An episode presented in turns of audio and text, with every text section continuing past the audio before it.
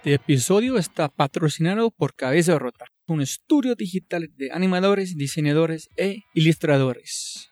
Se puede ver su trabajo en www.cabezarota.com. En sí, vas a enviar un mensaje en su página web. Habla de este podcast. Se puede recibir 20% de descuento en tu primera animación, logotipo, diseño web. www.cabezarota.com. Este podcast es patrocinado por los dos mejores blogs para emprendedores en español que existen. Número 1. Negocios y emprendimiento. Número 2. Emprendiendo historias. Estos dos blogs contienen conocimientos que son directamente aplicables.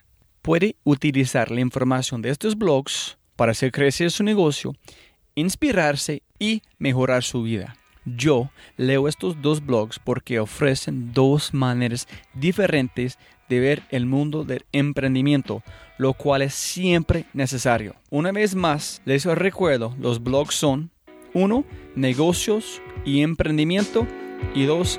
Emprendiendo historias.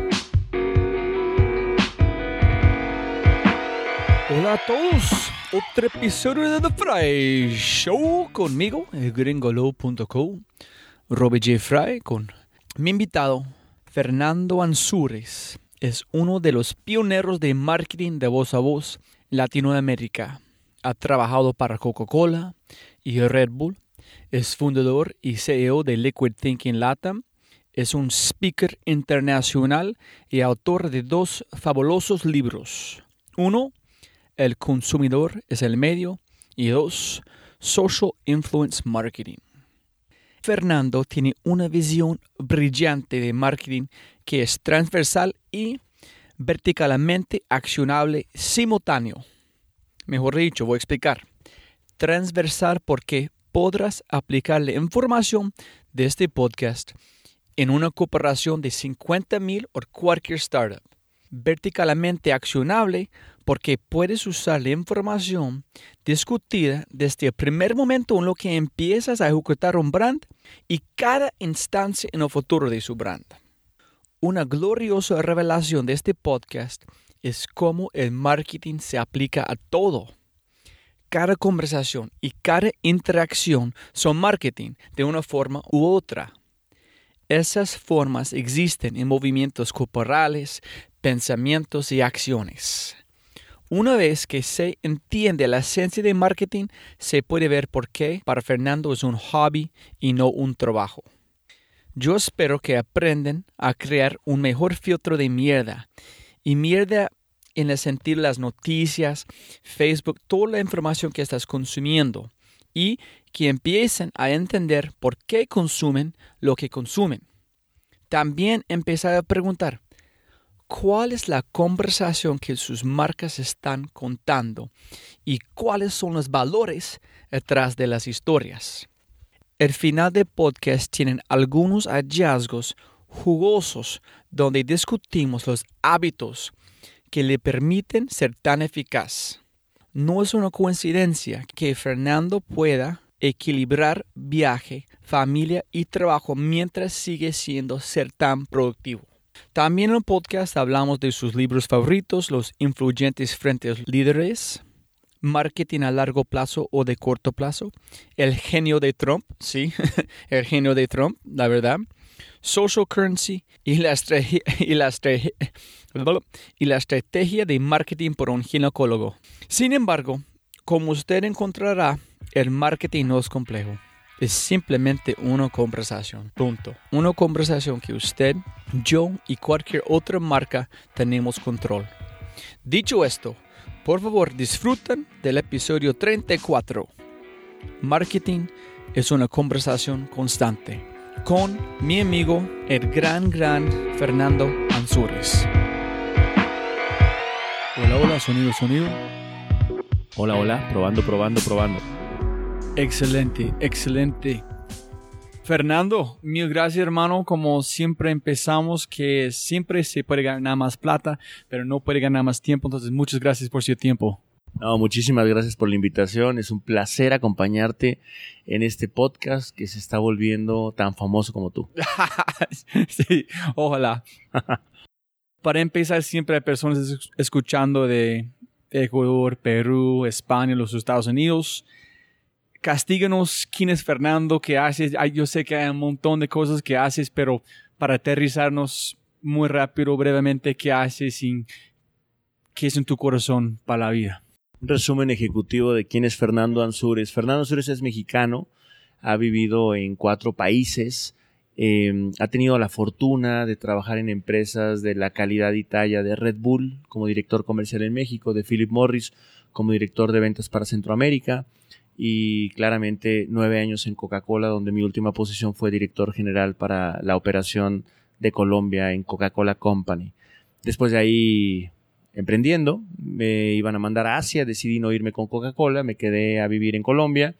Abrimos una empresa de marketing de voz a voz que se llama Comunidad Talk, que tenemos en Brasil, Argentina, México, Colombia. Lanzamos ahora este mes, tienes la primicia, en Bolivia y espero muy próximo en Ecuador.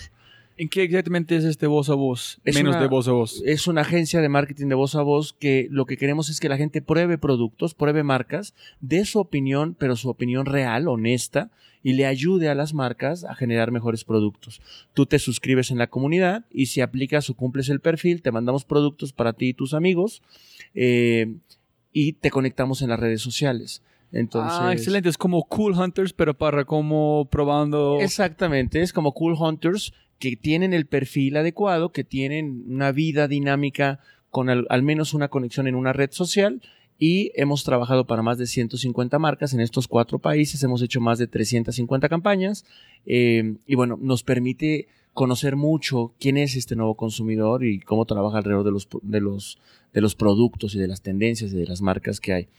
A Comunidad Talk lo acompaña Liquid Thinking Consulting, que es la consultoría especializada en shopper marketing. Ahí hemos trabajado en Ecuador, en Perú, en México y en Colombia para marcas de la talla de Bimbo, de eh, Danone. Eh, en Ecuador hay una love brand que se llama Industrias Lácteas Tony, que después lo compró Coca-Cola. Eh, Sanofi, Abbott, Samsung son algunas de las marcas en las que trabajamos ahí en la consultoría. Tenemos la revista Marketing News, eh, que ya también estamos expandiendo ahora en Bolivia, vamos a llegar a Ecuador y a México, eh, y donde tratamos de entrevistar a referentes del marketing a nivel mundial. Y debajo de, la revista Marketing News tenemos siete libros que hemos construido, dos libros que yo edité, el libro de Alex Aldas que lo estamos lanzando en los próximos días, el libro de Brandofon de, de Andy Stallman, Oxito Brands de Marcelo Gio, eh, Brainketing de Liliana Alvarado y también llegamos a sacar en algún momento Adiós a los mitos de la innovación de Mario Morales y un libro de Endeavor de emprendimiento. Y por último, last but not least, tenemos Expo Marketing que ahora se llama Exma, es la plataforma más grande de marketing en Latinoamérica. Hacemos el evento más grande en Colombia con 5.000 personas. Ya hacemos un evento en Santa Cruz de la Sierra, en Bolivia, para más de 1.500 personas y dos eventos más en esa misma ciudad. Lanzamos ahora en junio en uh, Ecuador, en la ciudad de Quito. Ya tuvimos la primera versión en este 2016 en la Ciudad de México para más de 1.500 personas y tu tuvimos dos ejercicios, uno no salieron tan bien, pero los hicimos en Dubái y en Jordania este mismo año. Mil gracias por este, porque me imagino que has dicho este, no me, no puedo como imaginar canta como cuántas veces, entonces gracias para reproducirlo otra vez para la gente escuchando. Y tú, pero tus libros, ¿no dijiste sobre tus libros? Y tengo dos libros, un libro que se volvió bestseller y el primer libro que se gana un premio EFI, que es El consumidor es el medio, y que básicamente habla de cómo las personas hoy nos convertimos en el vínculo o vehículo de comunicación más importante que existe y, expl y, explico un poquito el por qué, porque entre más nos digitalizamos o nos tecnificamos, necesitamos recurrir a la fuente que nos hace recordar las cosas y ese es el boca a boca, el voz a voz, el uno a uno, el, el, que realmente nos, nos, transmite cosas que se nos quedan en el cerebro y que nos hace tomar decisiones a través de historias y contenidos. Y el segundo es el marketing de influencia social y el rol que juegan estos llamados influenciadores. Desmitificamos mucho qué rol juegan estos influenciadores, quiénes son, cómo, cómo los podemos identificar y por qué todos somos influenciadores y somos influenciados por algo y alguien. Fernando, una pregunta que está pensando es, yo soy una cazadora de conocimiento que no puedo encontrar en las entrevistas, en las revistas. En tu libro tú dices influenciador. ¿Qué es la diferencia entre un influenciador y un líder? Porque hay un TED Talk que me pegó muy duro de un hombre hablando que muy rápido que estaba en, una universidad y dijo una cosa en un muchacho, un consejo, no me acuerdo. En él no recuerdo de, de, ese momento, pero cinco años después la muchacha dijo a él, tú eres la razón que todavía estoy acá en que han hecho, solamente con un consejo. Entonces, él dijo en esta conversación de TED que cada persona es un líder, solamente ellos no saben. Entonces, pero ¿qué es la diferencia entre un influenciador y un líder, en tu opinión? Desde mi punto de vista, creo que no hay mucha diferencia, porque la influencia es aquella cosa que te hace actuar de una forma distinta o similar a la persona a la cual viste, o, la situación o aquella cosa que te hizo actuar, ver, pensar de una manera distinta. Entonces, el concepto erróneo que existe hoy es que un influenciador tiene que tener amigos o seguidores en las redes sociales, mientras que el verdadero influenciador es aquel que actúa de cierta forma, puede no tener mucha gente que lo siga, pero cuando actúa, cuando se mueve, es un referente. Y es un referente que hace pensar, sentir o hacer a otras personas de una forma similar a la suya.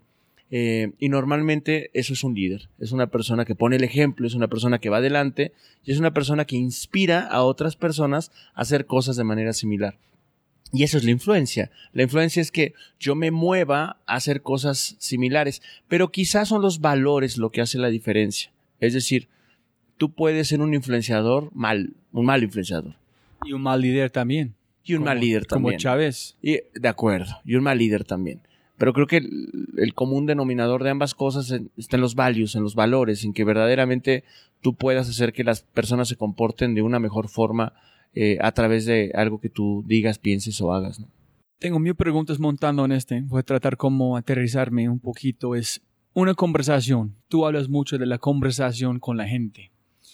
¿Qué es la diferencia entre una campaña grande de mercadeo y una conversación real uno a uno. Porque si tú eres Coca-Cola, ¿cómo es imposible para tener una conversación con 10 millones de personas? Pero si tú eres una brand como Fernando, en ese momento estamos teniendo una conversación y yo tengo más, yo soy más fiel al brand de Fernando. Pero ¿cómo es la diferencia entre un mercadeo, conversación? Puede ser los dos. ¿Dónde está la línea que cruzan en la, como la, llegan al mismo punto? Mira, hay una frase que yo le escuché a Alex Aldas, no sé a quién se la escuchó, pero me influenció a mí, que dice, las personas quieren ser como las marcas y las marcas quieren ser como las personas.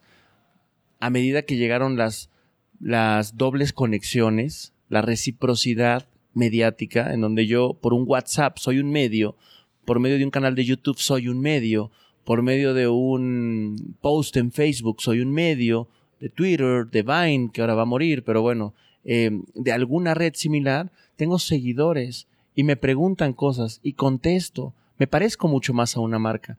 Y las marcas también se acercan a esos canales y a esos contextos y dejan de ser solamente mediáticos a través de la televisión o del out of home o del ATL, sino que empiezan a acercarse más a través de distintos canales en el que con audiencias mucho más segmentadas pueden contestar.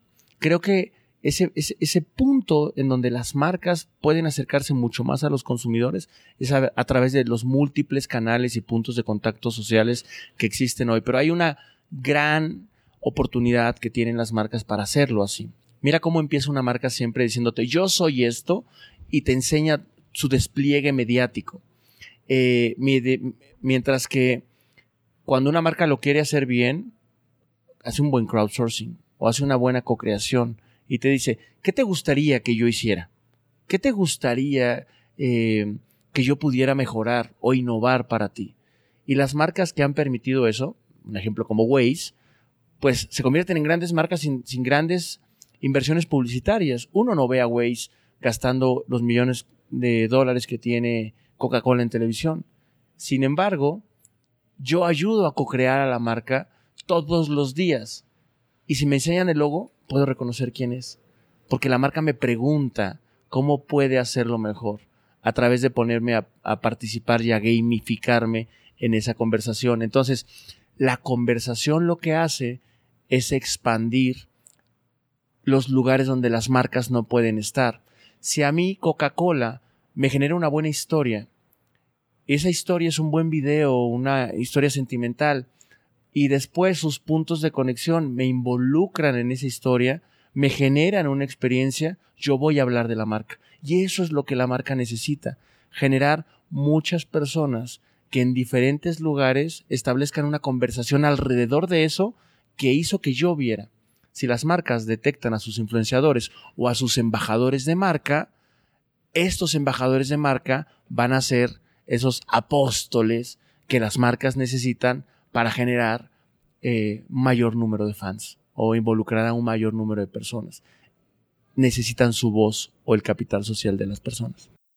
Posiblemente uno puede tomarla o girar la dirección que es que es una conversación, la verdad, en un sentido, porque esté pensando en si tú eres un embajador de Nike, estás viviendo la, la marca, estás, esta es tu vida, como usar Nike, usar Adidas, estás viviendo una marca, estás más o menos están viviendo una conversación con las personas que, que lo ven sin hablar.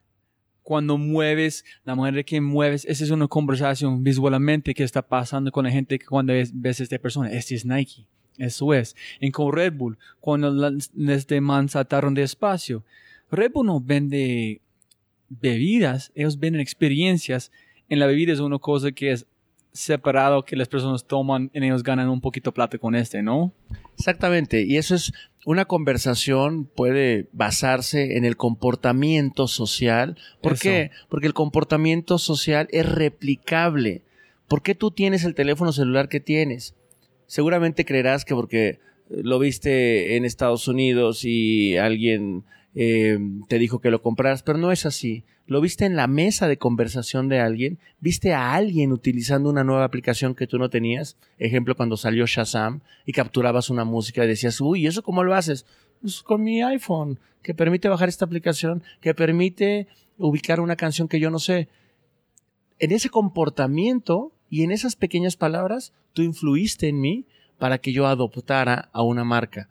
Y si somos afines por eso somos amigos y por eso nos juntamos con personas similares a nosotros, pues las marcas encontrarán ahí un terreno para cultivar amor eh, que pueda ser transferible una y otra vez. ¿Qué necesitan las marcas entonces? Encontrar quiénes son sus embajadores, alimentar el amor en estos embajadores, acercarse a ellos lo más frecuentemente posible, segmentar sus mensajes, trabajar con audiencias mucho más pequeñas ahora, dejar de, generar ese de le hablo a todos para convencer a uno y empezar a trabajar en el le hablo a uno para convencer a todos. Eso es muy interesante, montando en esa idea, en, pegado con, dijo Alex Aldas, Aldas sobre un brand quiere ser uno como la persona, persona que es un brand, es yo, Robbie, tengo relaciones y conocimiento y conversación con mucha gente. Con cada persona tengo una conversación distinta basada en nuestra energía, nuestra como mi esposa, somos diferentes hablando contigo. Porque tenemos una energía como conocimiento compartido juntos. En si una marca van a pensar con este, puede tener conversaciones con mil conversaciones diferentes con los mismos valores atrás, ¿no? Entonces, posiblemente es muy yo estaba muy confundido que una marca tiene que ser, no, ese es nuestro valor, vamos a tener la misma conversación con todo. No, habla con cada persona distinto arriba de sus valores, pero si no tiene valores, no tiene nada, ¿no? Si no tiene valores, no tiene nada.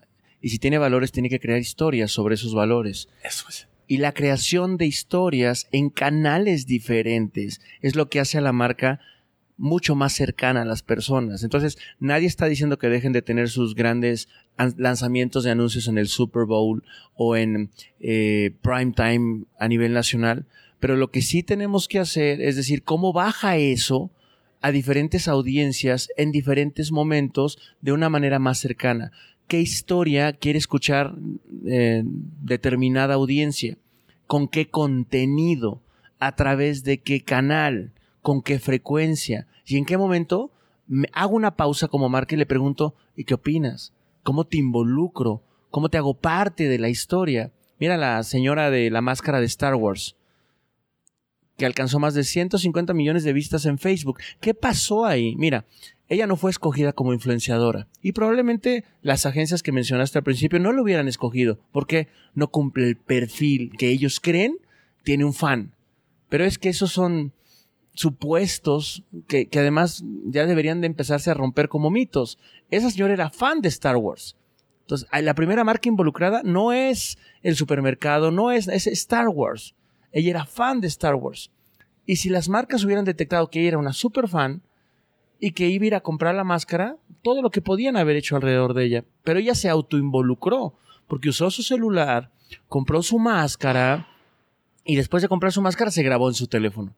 Y fue tan simpática y es tan grande el amor por esa marca que se convirtió en un fenómeno que ha generado para ella más de 420 mil dólares de obsequios, para Star Wars un alcance impresionante, para Facebook eh, una dinámica de que cualquier persona puede ser una gran marca hoy en las redes sociales.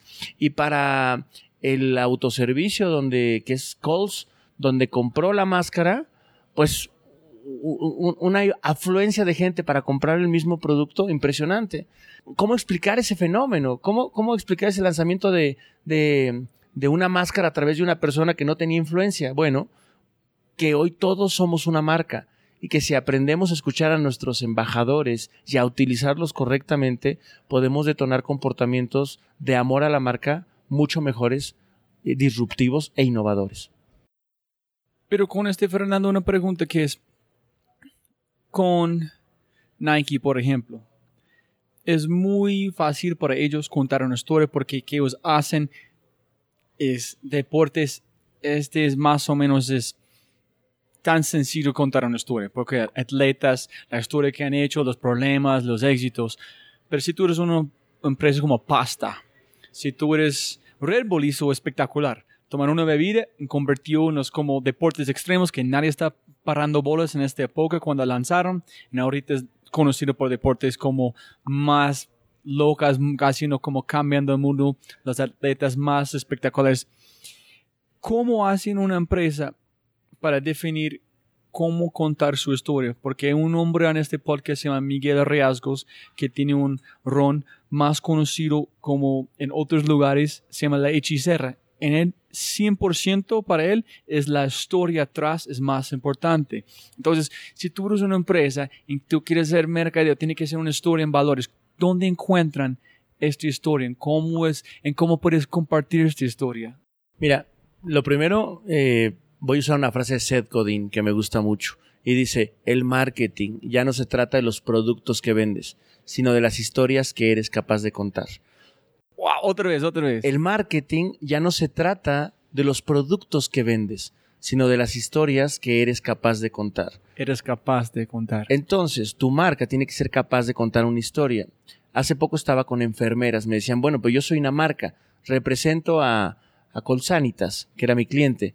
Y la enfermera decía, pero ¿yo qué historia puedo tener si soy una enfermera? Le digo, mira, tu historia viene a través de los pacientes que tú cuidas, de todas las personas que has visto cómo llegan enfermas, el amor que les das, el cariño, el servicio, cómo se curan y el cambio que haces en su vida, cómo transformas vidas a través del amor, del cariño, de la atención.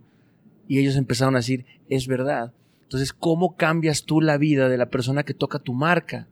¿Cómo puedes preguntarle a ellos o validar cuántas personas y, la razón por la cual usan tu marca, porque ahí involucras la propuesta de valor, la promesa de valor. ¿Por qué tu marca existe? Porque si tu marca no existe para algo definido, no tiene una promesa de valor, entonces tienes que regresar a crearle una esencia, un propósito, como Simón Sinek dice, ¿no? Start with why. ¿Para qué existe eso?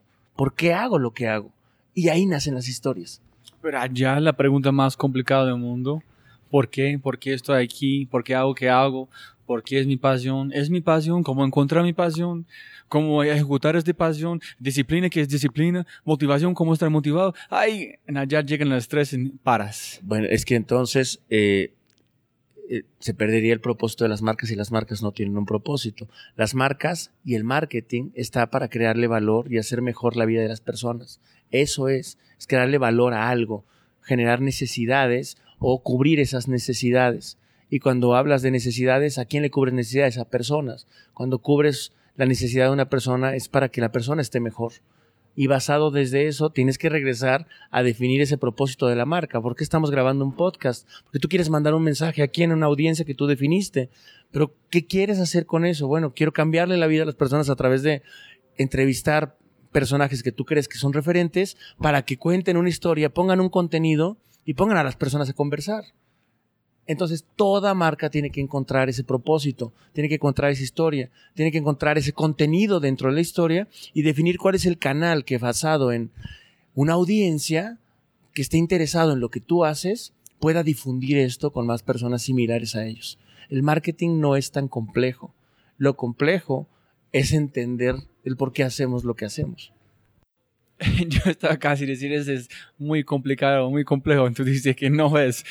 Pero mi pregunta es, mira, con la muchacha de la máscara de Chewbacca, ¿cómo empecé con la parte de Ted en este hombre? Cada persona es un líder, cada persona es un influenciador.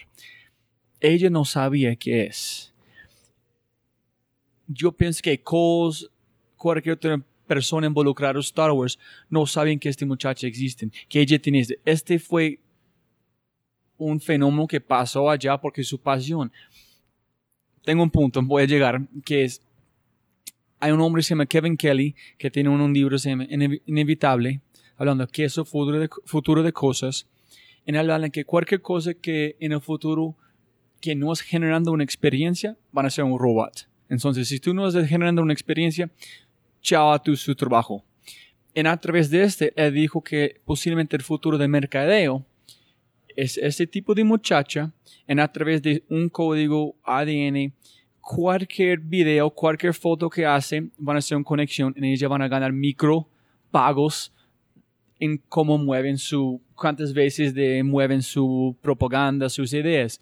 Entonces, posiblemente en el futuro, las personas dicen, listo, somos Star Wars, envíen cualquier video que quieres, en si las personas le encantan, reciben un pago. Entonces, el mercadeo es van a ser 100% abiertos a la gente para encontrar este tipo de mujer, porque en este momento no puedes planear por este, pero en el futuro sí. ¿En cómo lo ves el futuro de como experiencias mercadeo en ese sentido? Mira, me gusta mucho. Hay un libro que estoy terminando de leer que es de Martin Lindstrom que se llama Small Data y que te dice Small Data, no Big Data. Small, small Data, que es distinto a Big Data. Te dice, es que datos hay un montón. Y, voy a empezar con una analogía para llegar a contestar tu pregunta. La analogía es la siguiente. Me invitan a dar una conferencia a Aruba eh, porque era para ginecólogos. Uno de los ginecólogos, entonces llegamos un jueves, el sol era espectacular en la tarde, sol increíble, y yo daba la conferencia el viernes en la mañana. Desde el jueves en la noche, el ginecólogo más famoso, que era de Medellín, eh, y que había acudido a esa reunión, me decía, yo no sé si voy a ir mañana a Ave María, hermano, porque eh, el sol está increíble y yo quiero eh, aprovechar y jugar golfito. Y que no te preocupes, pues a mí me invitaron a dar la conferencia y por mí ráscate adentro o afuera. Este, pues, si vas, yo creo que te va a gustar. Al día siguiente llegó vestido de golf y me dijo, mira, ya me voy a jugar. Dime una razón por la cual me debería de quedar. Le dije, pues, has atendido muchos clientes, te gusta la experiencia y el servicio al cliente, ¿sí? Yo creo que te puedo dar tips para que los atiendas mejor. Me dijo, yo soy el, que más pacientes recibe. ¿Qué, ¿Qué, mejor que eso podría tener? Le dije, recurrencia. Ser el que más pacientes fuera de urgencias pudieras tener. Porque el revenue que los ginecólogos pueden generar es en la prevención, no en la reacción. Y ese revenue stream no lo están viendo. Y me dice, ¿cómo así? Le dije, sí, mira, te voy a poner un ejemplo. Imagínate, ¿cuántos bebés has traído a la vida? Eh, Ave María, hermano, más de dos mil. Le digo, bueno, ¿cómo se llaman? no sé, ¿tu secretaria sabe? Mm, yo creo que sí. Bueno, déjame ponerte una idea. ¿Qué pasa si mañana a la señora que va a dar a luz, que ya sabes cuándo van a nacer, que ya sabes cómo le va a poner a su hijo, lo anotas en el sistema, en una pequeña base? Señora Juana tuvo, dio a luz a Luis, tal fecha. Y el sistema a los, al año, a los dos años, a los cuatro años te avisa que Luis está cumpliendo años. Y el sistema le manda una nota que dice, seguramente hoy Luis cumplió cinco años y está entrando a la primaria. Que sea el primer día de una carrera exitosa. ¿qué diferencia crees que harías en tus pacientes? Dejó los palos de golf y se sentó. ¿Por qué te hago esta historia tan larga? Mira cómo se personalizó la experiencia a través de capturar información que todos tenemos hoy. ¿Quién es el que más te compra? ¿Quién es el que más te escucha? ¿Quién es el que más tiempo ha estado pegado a tu podcast? ¿Qué experiencia le generas?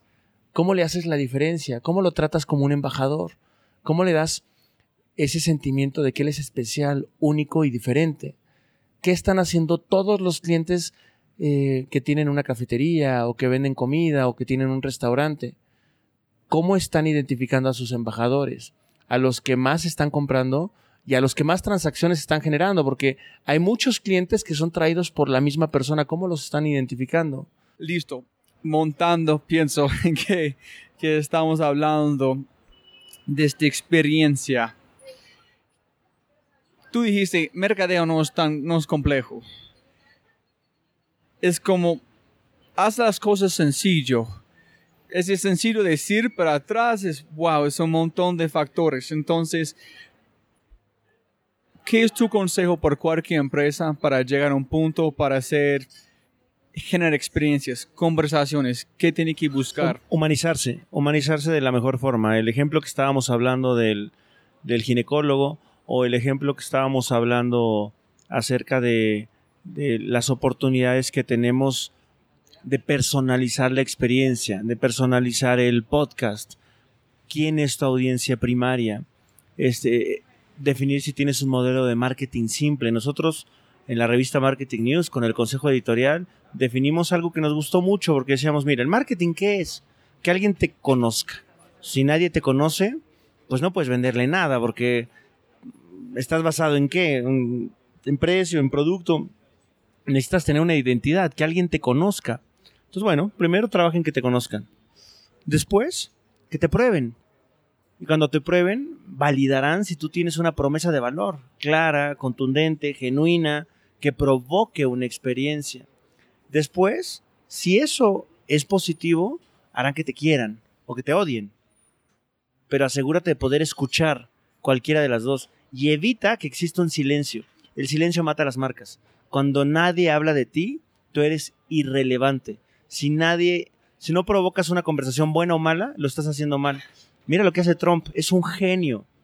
Trump, la mitad lo odia, la mitad lo quiere, exactamente la mitad, by the way. Pero nunca dejan de hablar de él. Por eso es un genio. Porque sigue produciendo awareness, porque hay conversación, porque cuando, si, si fuera un candidato que genera más, menos polémica, un porcentaje de la población ya hubiera generado silencio y estaría pensando en votar por alguien más. Pero como todo el día genera debate y todo el día genera conversación, es una marca súper viva. Montando un este que dijimos, puede ser un buen líder o un mal líder. ¿De acuerdo? Yo estaba hablando con el presidente de J. Walter Thompson Colombia, Juan Pablo Rocha, y Sí. tuvimos una conversación pegada a Trump hace ush, no sé cuánta cantidad de meses, hablando de la verdad. Que dos temas. Uno es la diferencia o el espacio entre la curva de pregunta y la curva de respuestas es ignorancia. En está creciendo. Por cada respuesta hay una antirrespuesta. Tú dices, no, la innovación es este, o el mercadeo es este, en tu opinión. Y hay otra persona diciendo, no, mercadeo es al revés de este. No es big data, es small data. Todo el mundo está, en- hay más y más conocimiento que tenemos, hay más y más preguntas. En mejores preguntas, mejores respuestas, en ignorancia crece. Entonces, la verdad es en las manos de vos. Tú defines qué es tu verdad para Fernando. Si tú lo ves las noticias y mira esta violencia todo el tiempo que están vendiendo, esa es tu verdad. Entonces tú tienes que filtrarte con toda la información del mundo que es tu verdad. En Trump está vendiendo una verdad, es su verdad, pero no es la verdad para mí. ¿De acuerdo? Entonces, ¿cómo estés funcionando con mercadeo cuando las personas pueden vender mentiras, toda la gente porque saben, mueven, pero la gente también huele la mierda? Entonces, ¿cómo funciona en este mundo ahorita? A través de la conversación. La conversación es lo que decanta la verdad. Porque tú puedes vender bullshit una vez, pero no dos. Porque la segunda ya tuviste que haber una prueba. Y esa prueba va a generar una- un amor o un odio y una recomendación. Pero Trump está vendiendo todos los días. Claro, pero no lo han probado. Es- Está, sigue vendiendo sobre algo que no ha sido validado. Si llega a quedar como presidente, eso va a generar el word of mouth. Y desafortunadamente, el ser humano es así. Pregúntale a los ingleses con su Brexit. Exactamente es una decisión similar. o, a Colombia por el sí y el no. Exactamente la mitad de la población votó por un punto similar. ¿Cuál es la verdad? No sé, todos los dos tienen un punto de vista, pero la conversación decantada después de la, de la toma de decisiones ha provocado marchas, ha provocado que más gente ahora sí quiera como tratar de retomar esa oportunidad de tener un, eh, la paz. La conversación decanta el marketing, la conversación entre personas, lo que yo le llamo el, yo le llamo basado en lo que he leído de Jonah Berger, de Malcolm Gladwell, eh, que es el capital social, social currency. Ese capital social es las palabras que yo tengo en mi boca que decodifican mi opinión y mi percepción acerca de todo lo que yo consumo, conozco y, converso. Y consciente inconsciente. Consciente o inconsciente. Es porque tiene que mucho cuidado con qué estás consumiendo. Exactamente. Y completamente. Pero piénsalo en este por un segundo, que es con Trump. La verdad, vender la verdad. ¿Qué mueve a la gente más? ¿Mentiras? ¿Violencia? ¿O hacer cosas buenas? Ellos han hecho un experimento psicológicamente con la gente en cuando las personas ven violencia, toda la parte de su cerebro es como un, un árbol de Navidad cuando ven cosas buenas, si no estás pegado a este, no. Entonces es, mucho, mucho más fácil vender mentiras, violencia en este. Tiene que trabajar fuerte para vender la verdad, también como cosas buenas. y Juan Pablo Roche dijo que la gente que está vendiendo la verdad está perdiendo la batalla de mercadeo. Punto. Pero tiene que pelear más. Es mucho más fácil destruir una vida de construir una vida. Entonces, ¿cómo hacen las marcas que quieren mejorar la vida cuando ellos están peleando contra como más o menos con esposas, contra otras personas? Mira, yo creo que eh, por eso todo es marketing. Y tiene razón, hoy vende más la violencia y vende más, porque, porque viaja más rápido. Nos gusta consumir chisme, nos gusta consumir aquello que provoca conversación, porque al final de, de todo eso provoca mucha conversación. Pero, ¿por qué no tomamos una marca como Tom's? Tom's está haciendo marketing. Blake Mykovsky, fundador de Tomorrow Shoes, está haciendo marketing. Pero él creó una social cause. Y en esa social cause, o esa causa social, lo que él dijo es, comencemos algo que importe. Sí, yo voy a lucrar, pero voy a regalar unos zapatos cuando esto suceda. Y mira la velocidad a la que esa historia viajó sin tener que meterle mucho marketing. Sus amigas se pusieron los zapatos cuando él llegó a Los Ángeles, empezaron a visitar diferentes canales. Eh, creó una historia alrededor de eso, creó una historia a dónde iba a regalar los zapatos a Argentina, em, cómo iba a llegar a Argentina a proveerle zapatos a los niños de una manera sostenible y sustentable si le compraban unos pares. Eso llega a Los Angeles Times. Los Angeles Times le cuenta una mejor historia que la suya porque genera un contenido alrededor de cómo las acciones buenas pueden generar capital, pero también pueden generar una ayuda social. Y eso llega, esa lectura llega a manos de Anne Wintour, la editora de la revista Vogue. En Los Ángeles, ¿quién lee a Anne Wintour? Las estrellas de Hollywood. ¿Quién empezó a comprar los zapatos de Toms? Las estrellas de Hollywood. ¿Y a quién siguen las celebridades? Más bien, eh, ¿quiénes son los seguidores de las celebridades? Pues todo mundo. Y ahí detonó un modelo capitalista basado en una causa social basada en cosas positivas. Entonces, creo que es como asegures qué tan claro tiene la audiencia tu promesa de valor, en dónde está tu audiencia, cómo conectas los mensajes y las redes para que esa conversación viaje. Yo no creo que el buen marketing no viaje, tiene malas conexiones, tiene un mal entendimiento de dónde poner los mensajes para que los mensajes viajen más rápido. Y, yo quiero mucho al señor Rocha, pero él piensa mucho todavía en televisión. Y en esa conexión en donde la televisión tiene que transmitir un mensaje, pero hoy hay miles de formas de llegar a, diferentes canales sociales, a diferentes comunidades, a diferentes nichos, a nichos que están mucho más segmentados que antes o fragmentados que antes. Entonces hay que buscar quién es ese grupo objetivo que detona y decanta eh, los valores o el mensaje que tu marca quiere transmitir.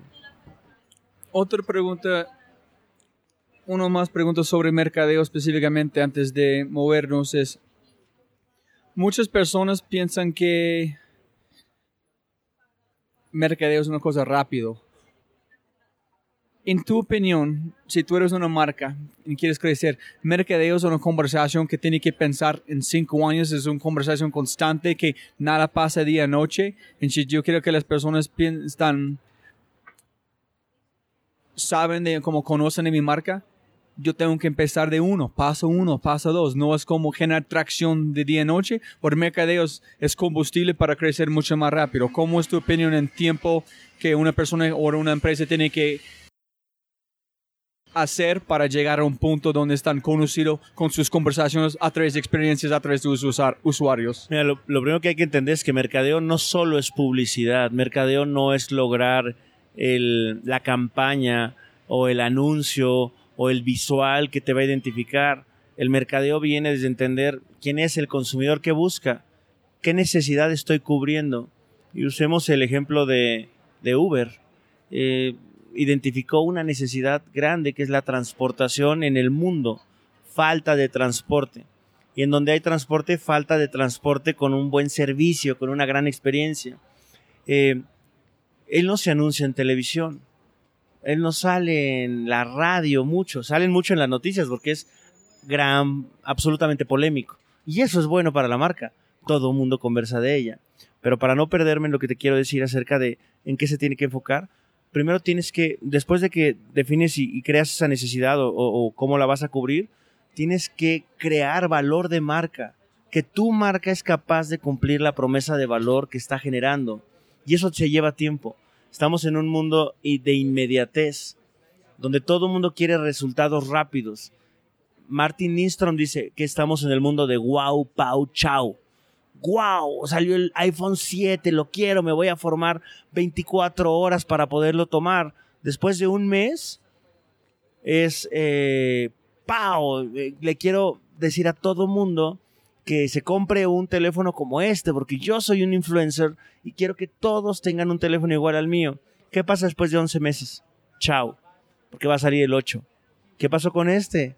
Se murió. Lo mismo pasa en el marketing. Todo el mundo quiere crear la Big App porque quiere ser un unicornio que valga mil millones de dólares porque todo el mundo lo está haciendo, pero no hay valor de marca, no hay creación de que alguien reconozca tu marca por algo. ¿Por qué se diferencia? ¿Por qué se identifica? ¿Por qué la voy a amar? ¿Por qué no quiero soltarla?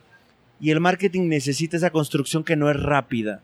Lleva su tiempo. Súper, ese, ese para mí fue la parte importante, porque una cosa que yo aprendí con este podcast, de cualquier cosa estamos hablando, construyendo una aerolínea, armando Stereo Picnic, ser presidente de J. Walter Thompson, ser un, un emprendedor, no pasa día a noche ni mercadeo, ni explicar el porqué de su empresa. Porque también demora tiempo identificar el porqué. A veces tú empiezas con intuición, pero poner en palabras el porqué tienes, pero en palabras imposible antes de vivirlo día a día. Entonces, gracias decir este, porque yo trabajé con Apple tres meses antes del iPhone existe en el mundo. Entonces, yo estaba ya, yo vi este marca, los valores transmitieron a la gente día a día, año a año, producto a producto, antes de este, este fenómeno que es Apple Nacimiento. Pero es un proceso de 20 años de, de marca.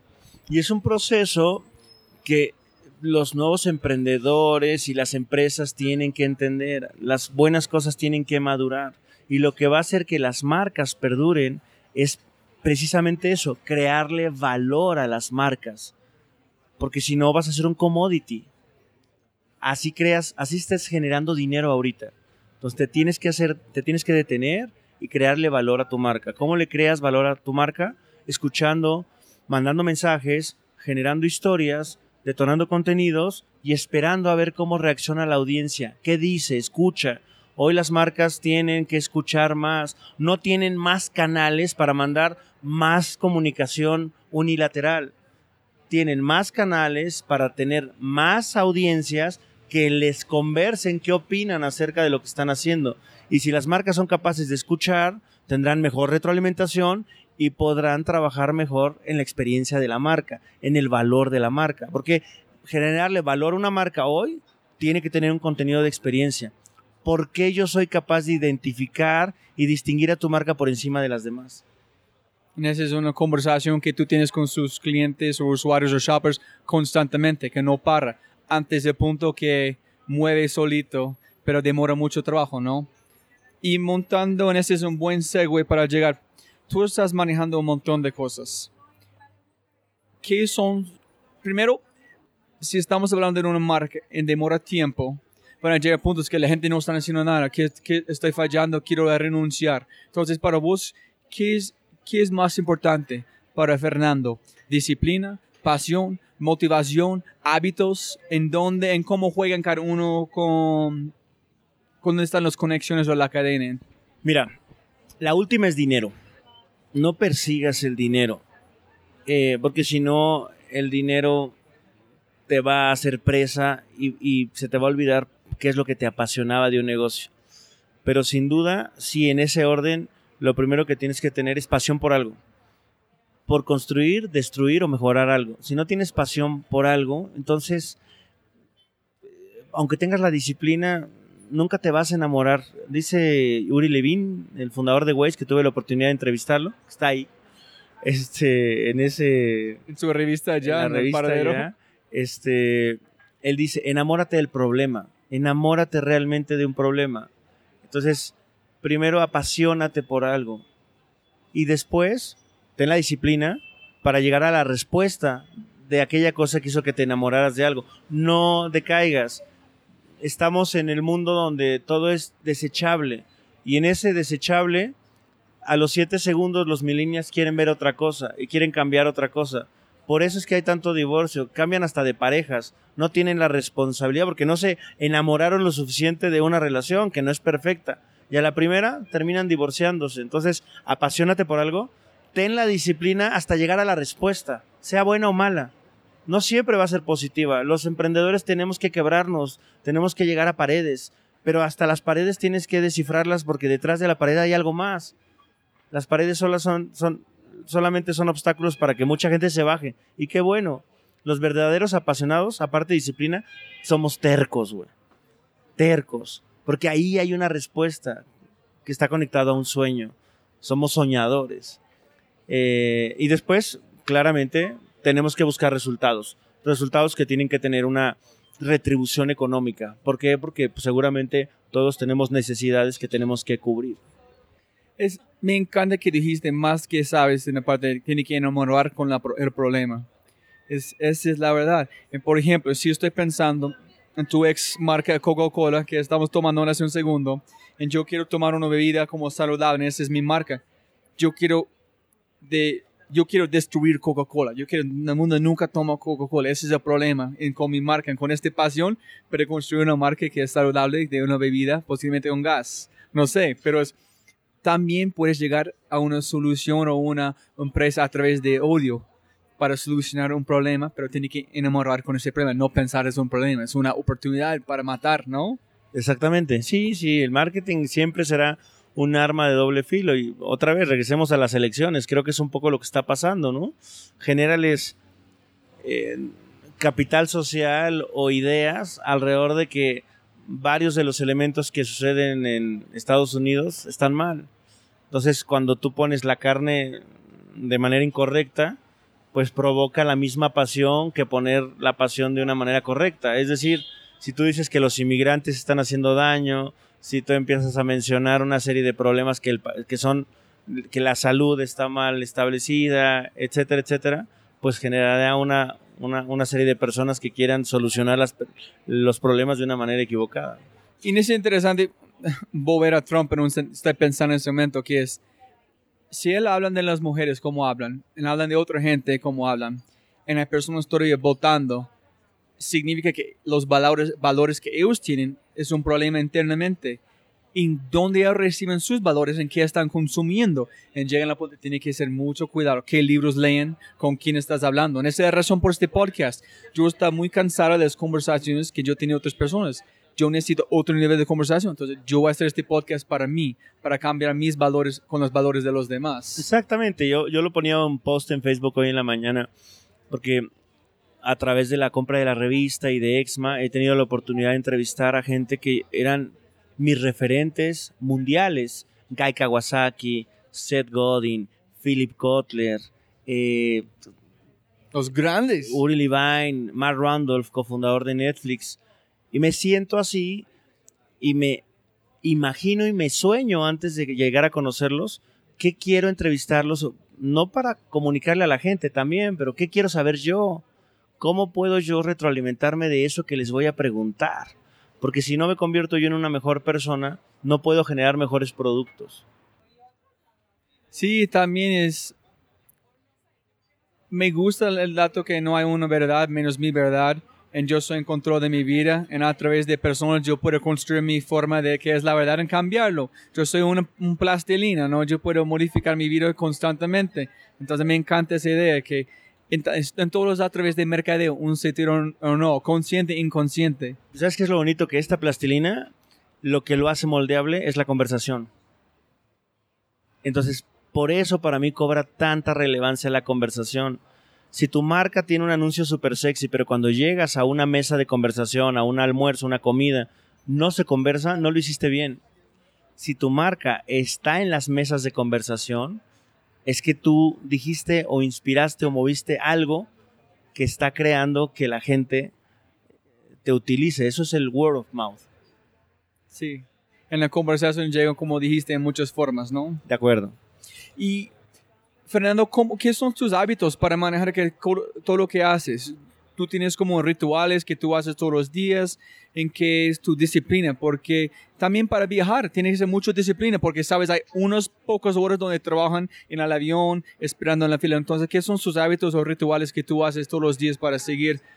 Número uno, leer. Me gusta leer. Todos los días busco al menos tener 30 minutos para inspirarme. Y no me inspiro a través de lo que están posteando en Facebook. Me inspiro a través de lugares donde ya encontré que hay información que me sirve. Harvard Business Review, Ford, Fast Company, este, blogueros, podcast, gente que me inspira por las historias que cuenta, eh, un libro que cargo porque alguien me lo recomendó. Eh, trato de dedicarle al menos 30 minutos todos los días al hábito de la lectura. En Latinoamérica tenemos un gran problema. Nadie lee. Entonces, cuando tú te sientas a tener opinión o debate con alguien, sus debates son muy básicos. Y no, no quiero sonar como que, uy, entonces ese es muy intelectual y, y, y mejor no hay que conversar con él. No, pero si todos leyéramos, podríamos generar un mejor punto de vista. Entonces, ese es uno de mis hábitos. El segundo es hacer ejercicio. El ejercicio, soy una persona hiperactiva, por eso hago tantas cosas. Y el ejercicio lo que me da es la capacidad de empezar a imaginarme las ideas de una mejor forma, cómo las voy a aterrizar. Y la tercera es que en la semana, al viernes, yo tengo que decir qué hice, qué de lo que me prometí verdaderamente ejecuté. No que tiene que hacer, pero que hiciste. ¿Qué hice? No qué tengo que hacer. Todo el mundo dice que tiene que hacer. Yo lo que dije es qué hice. ¿Bajé o no bajé? No bajé. Y yo trato de bajar muchos balones y sabes qué? No me siento feliz. Creo que todavía puedo bajar más balones. Es decir, creo que puedo ejecutar más cosas porque el día tiene muchas horas y uno desperdicia mucho tiempo en esas horas. Es impresionante la cantidad de, gente que yo, con la que yo voy y te dice, vamos a crear un negocio, veámonos, sentémonos y cuando llegas a la mesa no hay claridad de las ideas, no hay una estructura en la conversación, no hay una fecha definida en cuándo esa idea se tiene que ejecutar eh, y, la gente se puede reunir muchas veces a trabajar sobre lo mismo. Eh, creo que hay mucho valor en aprovechar el tiempo.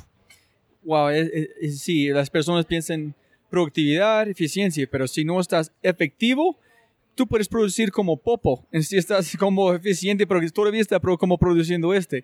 Pero efectivo es otra cosa completamente. El hombre, el fundador de Ruby on Rails y Basecamp, se llama DHH, dijo, nosotros, la manera que trabajamos en cuatro horas, pueden duplicar resultados de cualquier empresa que trabaja normal de ocho horas. Porque trabajamos en tiempos sin interrupciones, pegaron un reto, miramos qué hemos hecho en ya. No paramos, no estamos chequeando Facebook, no estamos parando por otras cosas, estamos 100% dedicados aquí hacemos. En cuatro horas yo puedo poner mi equipo contra cualquier otro equipo en resultados de, de como eficaz. Exactamente. Y, y, no es que no me haga mis pausas para divertirme. Hoy en la mañana estuve con mi hija llevándole al tenis. Pero si llevo a mi hija al tenis, le tomo fotos, veo qué es lo que está haciendo, me dedico a poner foco en eso 20 minutos, media hora, y después haré otra cosa.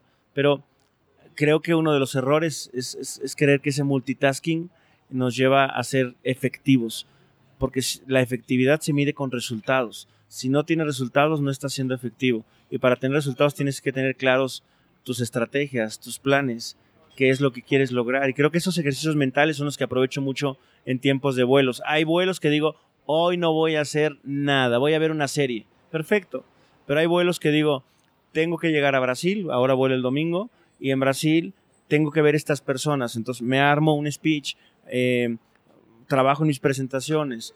Eh, ya me puse un deadline de sacar mi tercer libro para la feria del libro, entonces estoy leyendo y escribiendo, leyendo y escribiendo.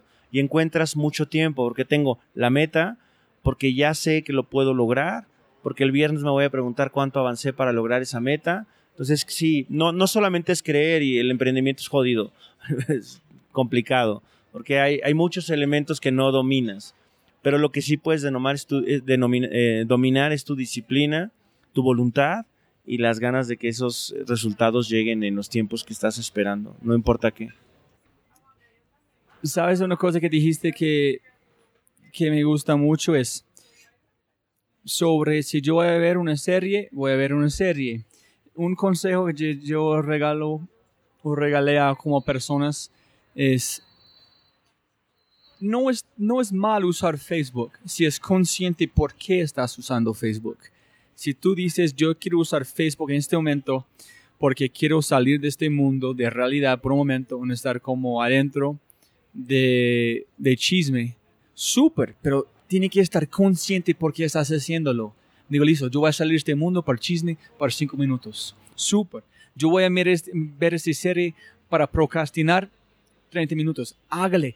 Pero si no estás consciente que estás haciendo esta cosa, estás perdiendo horas, días, semanas, años y parte de su vida. Completamente. Y, algo que me funciona a mí, en donde yo, por ejemplo, de repente me dicen, es que deberías de salir a jugar golf con nosotros, estás trabajando demasiado, eres workahólico. Digo, no, es que mi pasión es esta. Yo amo esto, estoy consciente que amo el marketing y todo lo que toque marketing para mí es un hobby.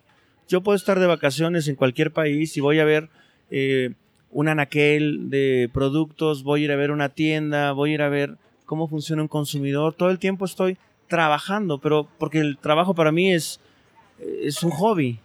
Eh, y cuando decido dejar de hacer ese hobby que se llama mercadeo, llámale de cualquier forma, estoy consciente que me desconectaré normalmente para estar con mi familia. Eh, pocas veces encuentro que un hobby sea salir a jugar golf con unos amigos, eh, porque encuentro mucho en mi familia este, el complemento a mi otro hobby que es el trabajo. Entonces, soy un hombre de pocos amigos y de muchos resultados. Ya llegué a una, una respuesta que está buscando mucho tiempo, que es sobre trabajo, en disfrutar su trabajo. Y para mí es, me encanta que hago sin duda, apasionado, con todo mi corazón. Pero hay partes que son demasiado difícil cumplir en trabajar. En esta es la parte que tengo que separar el tiempo para hacer las cosas más duro. El mundo me encanta. Hay unas partes no, porque es, este es trabajo. Pero trabajo es un pedacito de la, la película completa. Entonces, para mí el trabajo es, necesito una hora, tres horas, dos horas sin parar trabajando porque es parte del mundo que me encanta. Yo necesito este, este combustible para seguir. Y, claramente hay cosas que no nos van a gustar, pero ahí es donde tienes que tener la disciplina y la voluntad para volver a recordar cuál es tu visión. Yo tengo esta, esta, desde que he tenido la oportunidad de liderar equipos en cualquier empresa, la pregunta que me he contestado yo y que he visto que le cuesta mucho contestarse a las personas es perfecto. ¿Para dónde vas? ¿Qué quieres hacer? por qué lo que estás haciendo ahorita te está ayudando a, cerrar el gap de aquel lugar al que vas a llegar. ¿A dónde vas? en cuánto tiempo. Porque muchas veces y muchas personas no trabajan en esa respuesta. Trabajan porque es bueno el sueldo y porque la empresa se escuchaba bien. Pero en el día a día se quejan mucho de lo que están haciendo. Yo digo, bueno, y, y si pudieras tener el dinero y estarías haciendo otra cosa, sí. ¿Qué? No, pues estaría probablemente diseñando. ¿Y por qué no lo empiezas a hacer ya? Entonces tienes que tener momentos que no te van a gustar, pero siempre una visión de a dónde es que vas. Eh, y creo que ese solamente es un lugar al que hay que apuntarle. Lo más rico es disfrutar el camino, donde vas caminando. Que digas, cada cosa me está gustando, eh, porque verdaderamente valida que me apasiona lo que hago. Si volvemos siempre las cosas me encantan cuando están validados, que, que, que están estas cosas complicadas. Es que no es la plata. Por ejemplo, si pensando en que tú que has dicho toda esta conversación, si la persona hace por la plata, menos de no es correcto, sabemos. Si haces por la plata, no puedes identificar el por qué. Si no identificas el por qué, no puedes como tener la conversación. Si tú no puedes tener la conversación, no puedes ser mercadeo. Si no puedes ser mercadeo, no puedes crecer. Entonces, racionalmente no puede llegar a través de dinero. dinero. Y si están haciendo por dinero, puedes llegar posiblemente rápido a unas cosas, pero las cosas de atajo no tienen valor emocionalmente. En si no tienen una conexión emocional, van a morir solito, sin jugando, sin disfrutando la vida. En la vida pasa como abrir y cerrar de ojos, ¿no? Y ojo, no estoy peleado con hacer dinero. Lo que estoy peleado es que ese sea el fin. O el por qué. O el, porque todo mundo, porque siempre va a haber alguien más nalgón que tú. Es decir, siempre va a haber alguien que tenga más dinero que tú. Siempre va a haber alguien con el que te quieras comparar. Siempre va a haber alguien que cuando te compraste un auto caro porque ese era tu, según tú, tu objetivo, alguien llegue con un auto más caro y más equipado y te frustre. Y probablemente desgastaste muchos años de tu vida en algo que no te gustaba por conseguir ese dinero de la otra forma. Si tú empiezas por aquello que te apasiona y te gusta y lo pones como un sueño, ojalá esto que me gusta y me apasiona un día me lleve a obtener X o Y. Si eso no llega un día, no importa tanto, porque el camino es, es tu vida.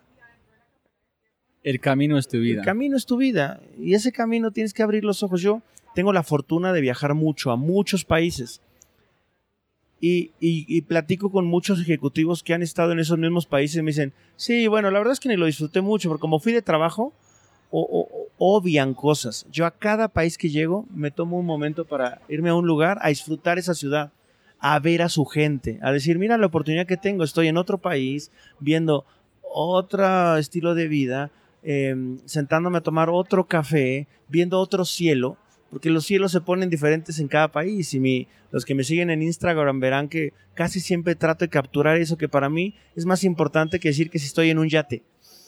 Es, es, es aquellas cosas que me, que me llaman y que me hacen sentir vivo alrededor de un camino que emprendí y que voy a seguir y que no sé si mañana continúa, pero hoy que estoy vivo, quiero disfrutar esto que estoy viendo. Y eso es una gran diferencia en conectar la pasión con, con tu modus vivendi. Y me encanta.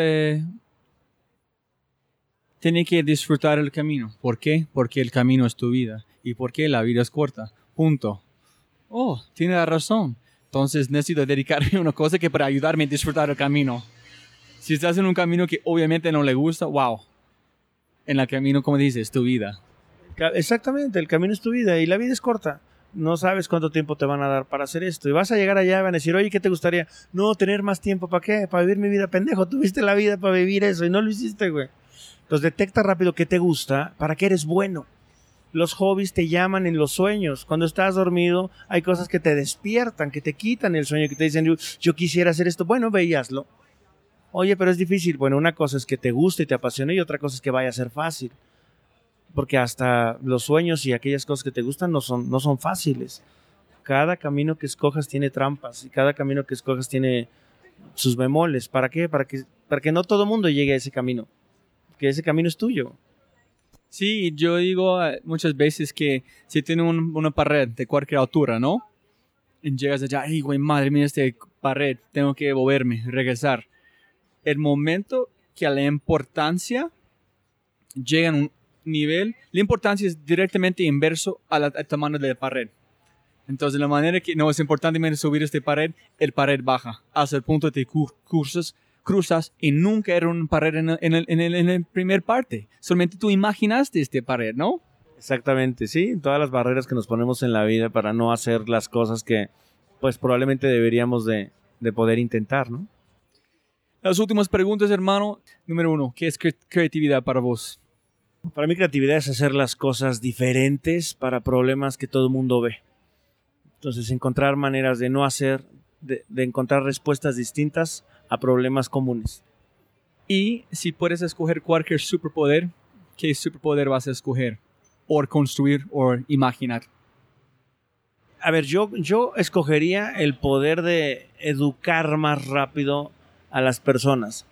Creo fielmente, porque vivimos en Latinoamérica, que si tuviéramos los superpoderes de educar y dedicarnos a educar personas, tendríamos una Latinoamérica con mejor conocimiento para cambiar eh, el status quo de lo que aceptamos como gobernantes, como país, como, como, como hábitos y defectos. Mi superpoder sería educar más rápido a un mayor número de personas. Sí, entonces podemos pensar a los Estados Unidos es muy, muy buen educado, pero mira qué está pasando allá. Claro, tiene que ser una educación eh, holística, que esté basada no solamente en conocimiento de algunas materias, sino en, en, en, en el propósito que perseguimos cuando llegamos aquí. ¿no?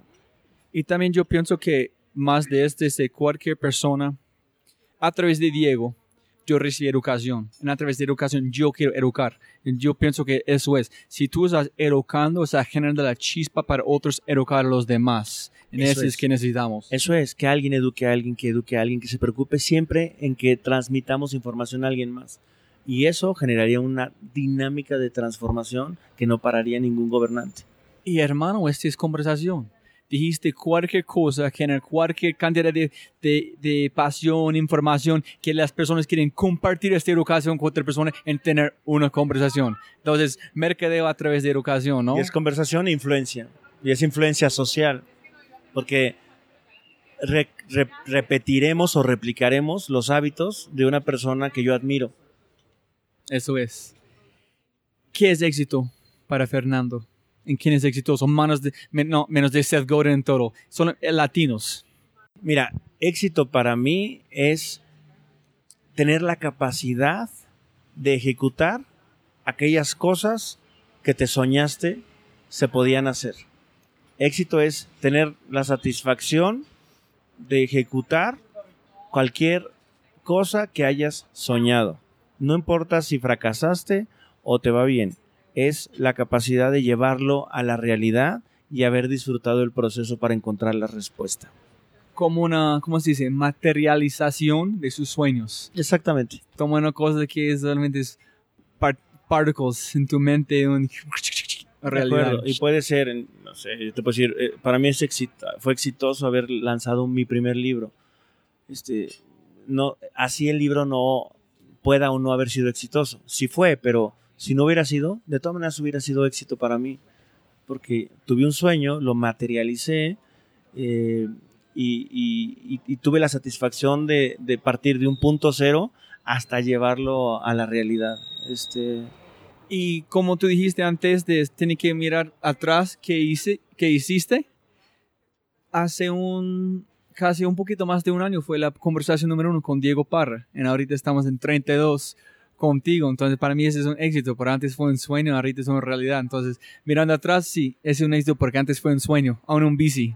Y ahorita es una conversación que han cambiado mi vida. Claro. Mira, personas exitosas, referentes que yo veo en Latinoamérica, es emprendedores serios eh, que se despreocupan por generar dinero y se han preocupado por generar una dinámica eh, de regreso o aporte a sus diferentes países. Hay, hay, muchas, hay una argentina que se llama Silvana Moschini, que a mí se me hace supremamente exitosa porque acá ha creado dos negocios como Yandiki y ahora una plataforma que empodera el trabajo de las mujeres virtualmente. Eh, y, que, y que se soñó eso y es una mujer emprendedora, dinámica, que trabajó para CNN y que dijo quiero transformar el que las personas tengan que ir a un lugar a trabajar y puedan trabajar remotamente.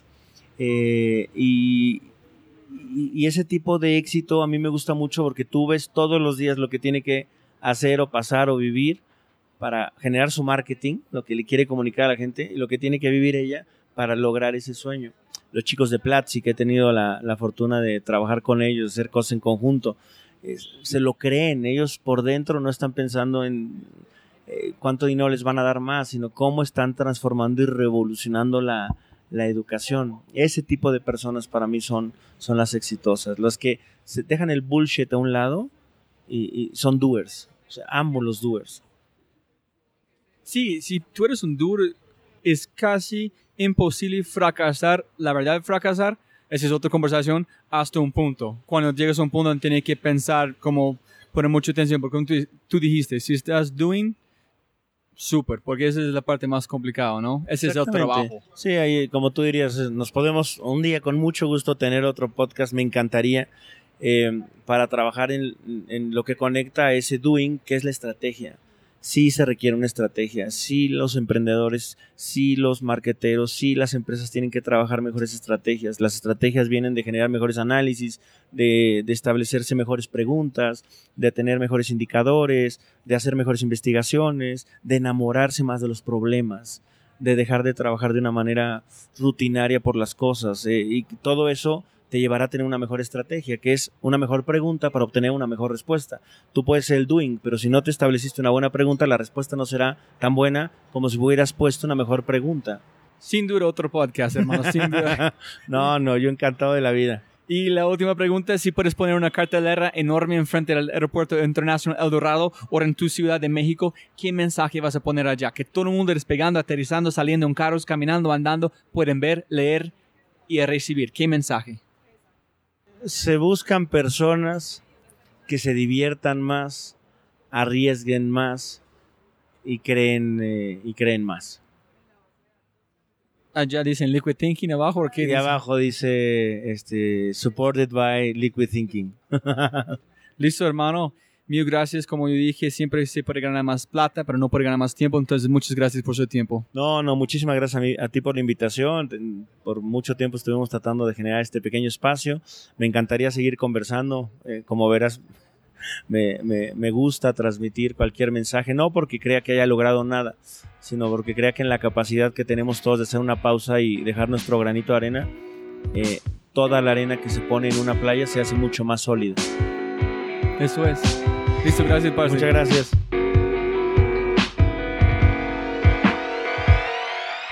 Este episodio está patrocinado por Cabeza Rota, un estudio digital de animadores, diseñadores e ilustradores.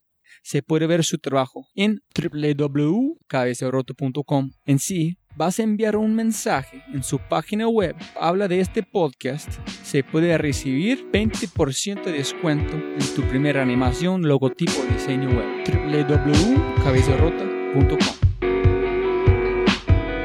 Este podcast es patrocinado por los dos mejores blogs para emprendedores en español que existen. Número 1. Negocios y emprendimiento. Número 2. Emprendiendo historias. Estos dos blogs contienen conocimientos que son directamente aplicables. Puede utilizar la información de estos blogs para hacer crecer su negocio, inspirarse y mejorar su vida. Yo leo estos dos blogs porque ofrecen dos maneras diferentes de ver el mundo del emprendimiento, lo cual es siempre necesario. Una vez más, les recuerdo, los blogs son 1 negocios y emprendimiento y dos, emprendiendo historias. Como siempre, gracias a todos por su atención y espero que obtengan algo tangible de la entrevista que pueden utilizar para abrir una nueva oportunidad y aplicarla en sus vidas. Si les ha gustado lo que han oído y desean acceder a todas las personas mencionadas, los links las notas y las herramientas, por favor, vayan a www.thefryshow.com. Y jóvenes amigos míos, mil, mil gracias, abrazos grandes y hasta el próximo episodio. Yo soy el gringolo.com en este otro episodio de The Fry Show.